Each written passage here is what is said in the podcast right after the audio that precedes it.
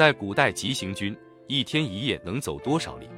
嘉靖二十九年八月，鞑靼部首领俺答汗在久违大同不克之后，俺答汗一寇东去，自古北口长驱，杀掠怀柔，顺义利民无算，明军一触即溃，立营于路河东二十里之孤山、卢口等处，兵锋直指京畿，京师戒严。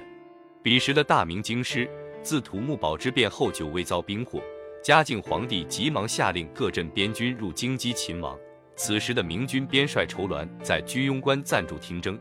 当俺答突袭进入京畿后，仇鸾听诏，八月十七日从居庸关出发，八月十八日抵达通州列阵，仅仅一天一夜，即航约莫一百五十里，此为明里计数，一明里为一百八十丈，约莫现代五百六十米。救援速度之快，让嘉靖皇帝都感到十分惊喜。那么，昼夜奔袭一百五十里的急行军，在古代军队中是否很难实现？古代的急行军一天能走多少里？在先秦时期的兵法著作《魏辽子》中，记述了那个时代真实的行军速度：步兵日行仅为三十至四十里速度。虽然军事科技和道路条件在历经千年的不断发展，自秦汉到明清，关于行军速度这一方面，并没能取得太大的进步。魏辽子中提到的行军速度，也是古代军队普遍的速度。要了解这个问题，首先要从古代行军条件身上说起。军队规模、道路系统以及辎重补给，都是决定军队行军速度的重要因素。但这些条件在古代都饱受制约。如果一支军队数量庞大，在古代的道路条件下，行进的路上本就困难重重，而行军的速度又取决于其中最慢的一部分。也就是辎重运输的速度。古代行军辎重的运输一般使用车辆，位于军队的后方。当辎重部队行进时，道路已然经过大部队踩踏，更加崎岖难行，势必会拖累行军的整体速度。除此之外，行军路上的各种防护、探查等必要措施，也延缓了军队行进的速度。行军时首重防止敌军偷袭，这对于行军速度就有很大的影响。古代的甲胄重量很大，即便是到了明清时期流行起来的以较为轻便而被推广的布面甲，也有二十多斤的重量。加上武器装备等长途行军，对于士兵的体力会是一个不小的消耗。因而，古代的士兵并不会穿着盔甲行军，一般行军中，盔甲通常由牲畜或民夫驮着。至于兵士，则需要尽量节省行军中的体力，以保证在肉搏战中有足够的体力作战。古代的士兵行军时一般不穿盔甲，这也是战场上偷袭战术屡屡发挥奇效的原因。遭遇突袭时，没有身着甲胄的军队往往面临着一甲齐备的敌军单方面屠杀，结果自然是大败亏输。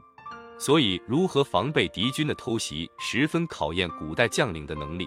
通过游骑、侦骑等散布四方，从而来侦察敌情是否有埋伏，成为防范偷袭的主要手段。以明朝为例，明军中的唐报骑兵就是专门执行防范偷袭、探查敌情、汇报信息这类任务的。当军队开拔离开营寨之后，明军唐骑就要外出侦察。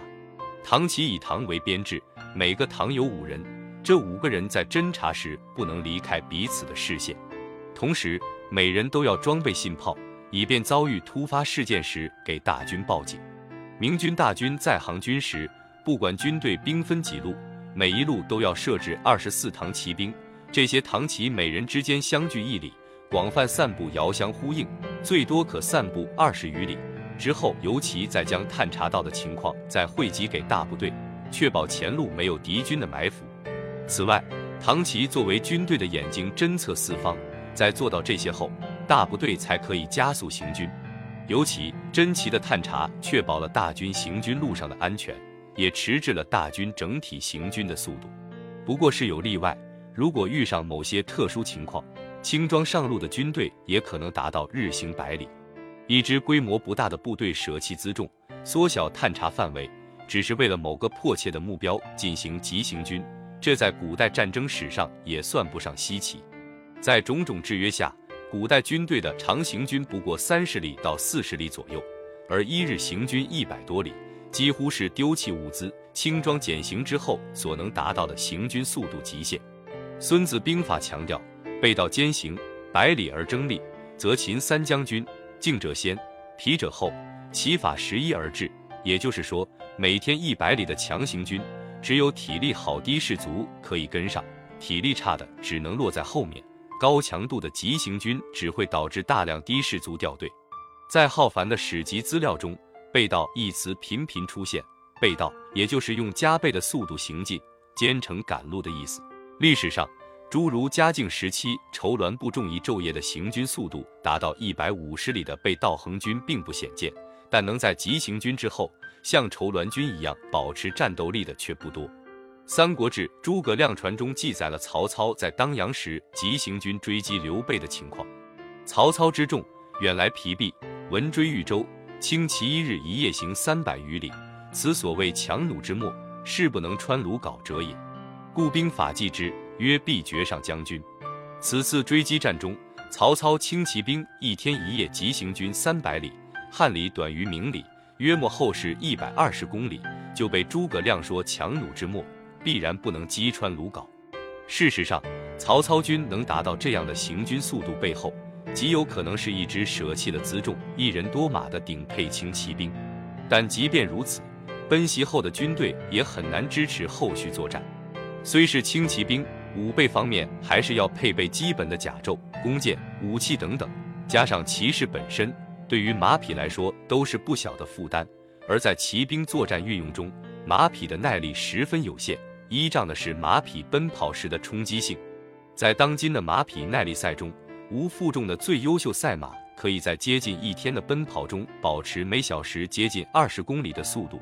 一天下来，在大量马匹掉队的情况下，部分马匹也能跑到一百多公里。换在两汉三国时期，如果敢于面对大量骑兵掉队，到达的骑兵马匹无力冲刺，事后大量马匹残废报销，无法再充当战马等种种损耗情况，曹军的轻骑兵是可以做到以如此速度的急行奔袭，只不过付出的相应代价也颇为惨烈。所以长途奔袭过后，一方面舍弃了补给辎重。另一方面，人马困乏，所谓强弩之末，势不能穿鲁缟，也并非是诸葛亮贬低曹军。《三国志·正史》中所记载的，张飞只率二十骑兵就敢在长板桥拦住曹军，曹军之中敌皆无敢进者，或许并没有过分的夸张。高强度行军之后，战斗力急剧下降，几乎是必然。星夜兼程赶路，已然无比困顿的曹军，在长坂坡上遇到了横刀立马的张飞。尽管张飞身边只有数十骑士，但无奈于张飞占据了有利地形拦截，曹军虽然数量众多，但却怯于一战。面对张飞的阻击，只能逡巡不前。因此，避免行军后作战是古代军队的重中之重。即便是以耐力颇加闻名的唐末五代第一强军沙陀压儿军，身上同样无法免俗。压儿军的最高指挥者李存勖就对此十分重视。梁晋沿黄河对峙时期，晋王李存勖在训练士卒和行军时，为了保证作战时马匹的持续作战能力，就曾经下令骑兵不见敌不得骑马，并严格约束士卒。对违反这一军令的军事，最高惩罚可以问斩。非是李存勖不想利用马匹提高行军速度，为了保证骑兵发挥在作战中有足够的冲击力。这样的政令也是两害相权取其轻的无奈之举。即便到了近代，急行军的损耗问题也没能很好的解决。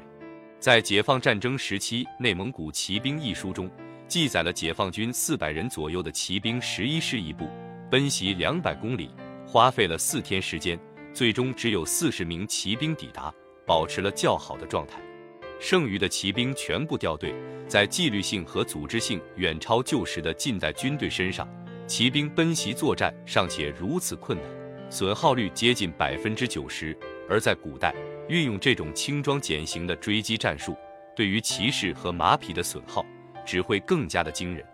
在行军速度这一方面，除了现代化的机械部队以外，历经千年并没有长足的进步。对于步兵骑兵而言较之古代富有纪律性和信仰的近现代军队在经过强行军之后尚且能保持较为完整的建制和不错的战斗力。